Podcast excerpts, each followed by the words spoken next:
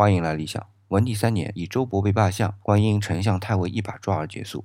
那日子安稳的也就到了文帝的四年的四月。从农历来讲啊，已经是夏天了。但是这年的夏天啊，很不平静。一连两位重要的人物去世，一位是刘璋，这个我们之前在汉文帝分功臣的时候我提到过啊，铲除朱里的势力的时候，刘璋作用是奇大无比。后来呢，封城阳王。另一位呢是沈一基，写出来呢是石岐，食物的食，其他的其啊。这位我想还是在明天单独聊上一分钟。我们还是来说刘璋。